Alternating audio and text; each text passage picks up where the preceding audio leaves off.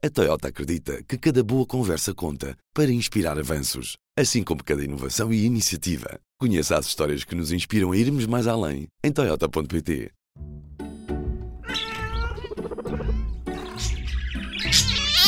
Cuidado com pets. Olá, eu sou a Ana Isabel Ribeiro. Bem-vindos a mais um episódio do Cuidado com o Pet, o teu podcast sobre animais de estimação. Na conversa de hoje, vamos falar sobre o abandono de animais. O que é que devemos fazer quando encontramos um cão ou um gato na rua? Este podcast tem o apoio de seguro Cães e Gatos, da Tranquilidade. Neste episódio, a Ana Palha, da União Zoófila, explica-nos os passos que devemos seguir quando encontramos um animal perdido ou abandonado na rua. Mas aviso já que não é fácil. Como é que se resiste à tentação de pegar num animal e ficar logo com ele? O cão ou o gato podem estar feridos sem que te apercebas e podem atacar-te. Por isso, tem cuidado. Começa por lhe dar água e alguns mimos também. Se quiseres muito ficar com o animal e o dono não aparecer dentro de um ano, este episódio vai ajudar-te a saber o que fazer. Fica aí para ouvires a conversa com a Ana Palha. Ana, qual é a primeira coisa que devemos fazer se encontrarmos um animal abandonado na rua? Ora bem, logo a primeira coisa é mesmo essa. A maioria das pessoas assume que ao ver um animal na rua, acha logo que ele está abandonado. E em muitos, muitos casos, tratam-se de animais também que por vezes se perderam, que estão perdidos. Portanto, Há a questão de poder ter sido de facto abandonado, mas também pode estar eh, perdido. Daí a primeira coisa que se deve fazer é tentar perceber, pelos sinais que o animal te transmite, ou um cão ou um gato, perceber se há indícios isolados ou combinados em percebermos se ele foi abandonado ou, ou pode estar perdido. Imaginemos se ele tem uma coleira com uma chapinha, ou se tem algum peitoral ou trela pendurado, ou se há indícios de que ele tenha estado recentemente no veterinário ao, ao ter um penso ou um colar isabelino, por exemplo, ou estar tosquiado. Há uma série de indícios que nos podem orientar para que ele possa, se calhar, até estar perdido. Por exemplo, mesmo um cão que possa estar com mau aspecto, bastante sujo, até ele pode estar perdido, porque ao fim de poucos dias os animais na rua até podem já estar a cochear, já podem ter sido atropelados, tudo isso. Portanto, em caso de dúvida, é sempre melhor pensarmos na possibilidade de que ele se calhar pode estar perdido e, e vermos como é que conseguimos ou recolhê-lo ou, no mínimo, divulgá-lo e tentar perceber junto da vizinhança se alguém conhece esse animal. E como é que nos devemos aproximar desse animal para que ele não fuja? De tudo que ele possa estar assustado, possa ter medo? Sim, sim, sim, sim. Isso é, isso é, muito importante, tentar ler os sinais de, de, que o animal nos transmite ou não. Se for um cão ou um gato que se aproxime, uh, que te, esteja a pedir festas, mesmo esses, ao nosso mínimo sinal, podem se assustar. Ou seja, devemos tentar procurar manter uma postura calma, uma voz suave, uh, para também lhes transmitir uh, alguma tranquilidade e tentar manter calmo. Apesar de haver animais que nós até os conseguimos pegar ao colo, não é?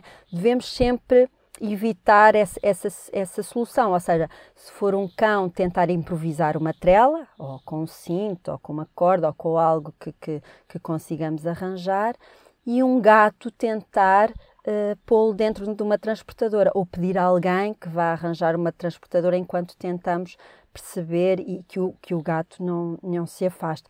Portanto, é muito importante, uh, é sempre preferível uh, arranjar soluções de segurança, porque mesmo o cão ou, ou, o gato podem ser dóceis, mas ao mínimo barulho assustarem-se e fugirem e serem atropelados e nós já não os conseguirmos. Ehm, uh, apanhar e, e, ver de facto se ele tem algum tipo de identificação que, que possa ajudar na, na localização do seu dono. E depois de encontrarmos esse animal e de conseguirmos que ele venha connosco, devemos fazer o quê? Levá-lo a um veterinário, levá-lo para casa? O ideal é, é pô-lo de facto em segurança, não é? Ou se o conseguimos transportar ou até a casa ou até um veterinário, é tentar perceber se ele tem algum tipo de identificação com ele. Caso tenha alguma coleira com um número de telefone, é entrar em contacto com esse número e tentar perceber uh, se, se, é o, o, o tutor do, do, do, animal ou não.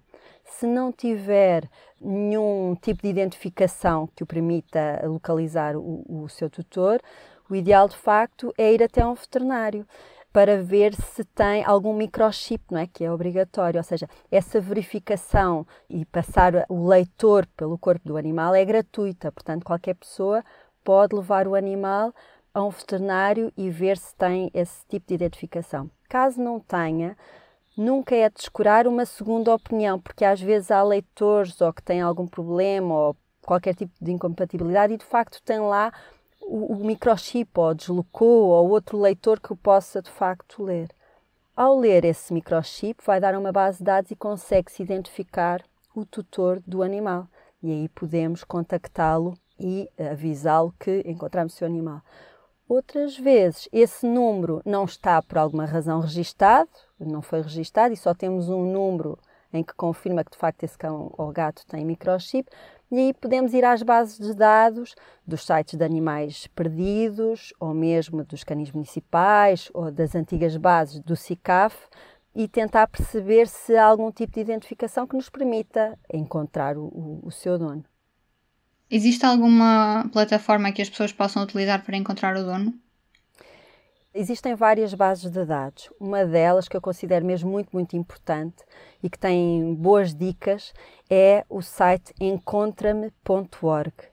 É uma base de dados muito importante para quem encontra ou perde o seu animal, que registra as características do animal, até pode incluir uma, uma fotografia. Neste caso, nós, até, nós que encontramos um animal, podemos ir ver se esse animal foi dado como perdido nessa base de dados, é muito importante ou então registar aí que encontramos esse animal e seguir as dicas. Temos folhetos que podem ser disponibilizados com o número de telefone e a fotografia, em que é muito importante, com esses folhetos, nós irmos ao local onde encontramos o animal, perguntar, perguntar. Se for um gato, é possível, caso tenha perdido, que seja ali da zona. Os cães nem tanto, porque podem andar quilómetros e quilómetros, mas tentar mesmo procurar afixar muitos folhetos, nunca cansar de afixar folhetos, divulgar também nas clínicas veterinárias, nos canis municipais. Depois acaba por ser uma busca por encontrar eh, o tutor do animal. E até a pessoa encontrar o dono deve entregar o animal a uma associação, a um canil ou ficar com ele em casa? O ideal é mantê-lo sempre dentro de nossa casa ou procurar um amigo ou familiar que o possa acolher e evitar sempre deixar num quintal, porque ele pode fugir, tanto um cão como um gato, e evitar que deixá-lo num espaço onde tenha janelas e ele possa saltar, ou varandas. É, é muito importante mantê-lo em segurança, porque ele está assustado, não é? ou numa divisão onde ele possa estar tranquilo, ou em alguma garagem onde ele também possa não, não fugir. Isso é importante sempre tentarmos nós arranjar uma solução, ou junto também de um veterinário que o possa acolher temporariamente enquanto procuramos o seu tutor, porque nos canis municipais estão sobrelotados e não reúnem as condições adequadas também para o manter enquanto eh, procuramos.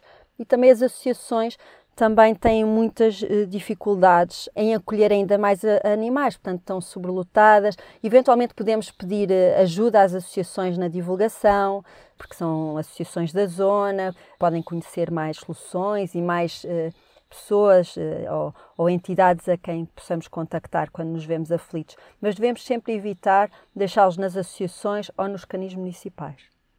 Mesmo assim, neste momento, a União Zoófila consegue aceitar mais animais? É muito difícil é muito, muito difícil. Nós estamos uh, atualmente com cerca de 600 animais, 400 cães e 200 gatos. É um número muito elevado para conseguirmos acolher ainda mais animais. O que nós fazemos quando nos procuram e procuram-nos diariamente com animais que encontraram é tentar ajudar a arranjar soluções, uh, ver qual é o, o, estado animal e ver se as pessoas precisam de ajuda eh, na alimentação enquanto procuram por um dono, se precisam de ajuda na divulgação desse animal, uma vez que não conseguem também arranjar um novo tutor ou mesmo encontrar o tutor do animal, nós tentamos sempre arranjar soluções paralelas, evitando ao máximo acolher o animal, mas por vezes acabamos por ter que acolher em situações excepcionais, mas eh, por vezes tem mesmo que ser. E se o dono nunca aparecer, ou aparecer, mas não estiver interessado em ficar com o animal, quais são os procedimentos que a pessoa que encontrou o cão ou o gato pode fazer para o adotar? Isso é importante, ou seja, quando encontramos o seu tutor, é preciso perceber muito bem se ele o deixou fugir deliberadamente e se não está minimamente interessado. Isso acontece muitas vezes.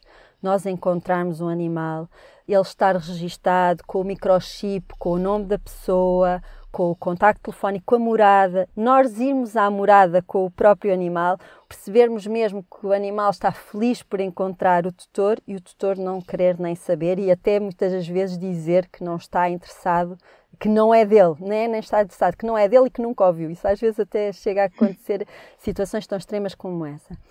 Se o animal estiver registado no nome de outra pessoa e se nós encontrarmos o tutor, essa base de dados do, do SIAC, onde se registram os animais, tem uns documentos, uns formulários, em que facilmente o antigo tutor pode passar a titularidade para outro tutor. Portanto, isso é um procedimento relativamente simples, está bem? Isso é muito importante, de facto, percebermos quando encontramos o tutor, se, até se ele era um bom tutor, se ele era um bom dono para o seu animal de estimação, se reunia as condições de o manter e se de facto nutria algum tipo de afeto por ele. Isso é muito importante. Às vezes acontece, imaginemos, encontramos um cão, o cão tem um microchip no nome de determinada pessoa, com uma morada e um número de telefone. E nós telefonamos, telefonamos para essa pessoa e a pessoa não atende. Ou o número de telefone já não é válido, ou a morada eventualmente tem um engano e já não existe. Então há um registro que se faz, que é comunicar ao SIA, quer dizer, olhem, eu encontrei este animal não estou a conseguir localizar o seu tutor.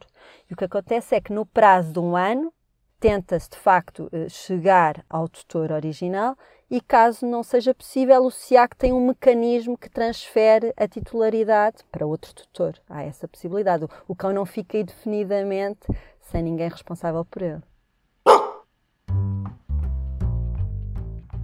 A conversa com a Ana Palha termina aqui. Já sabes, tens que registar o teu novo animal no SIAC, o Sistema de Informação de Animais de Companhia, para que seja legalmente teu.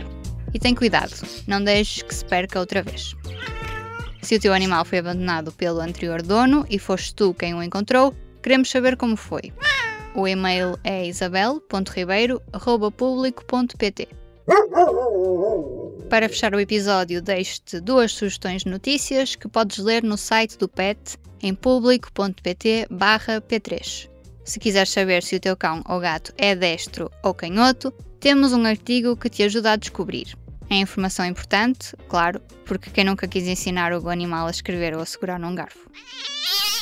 Se estiveres no modo de listas, espreita as 5 coisas que deves ter em conta se quiseres que os teus peixes estejam felizes no aquário.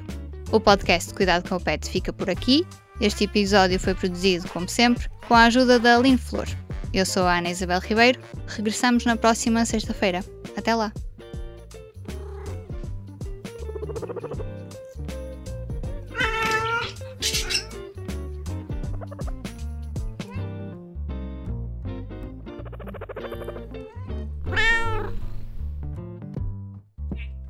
O público fica no ouvido.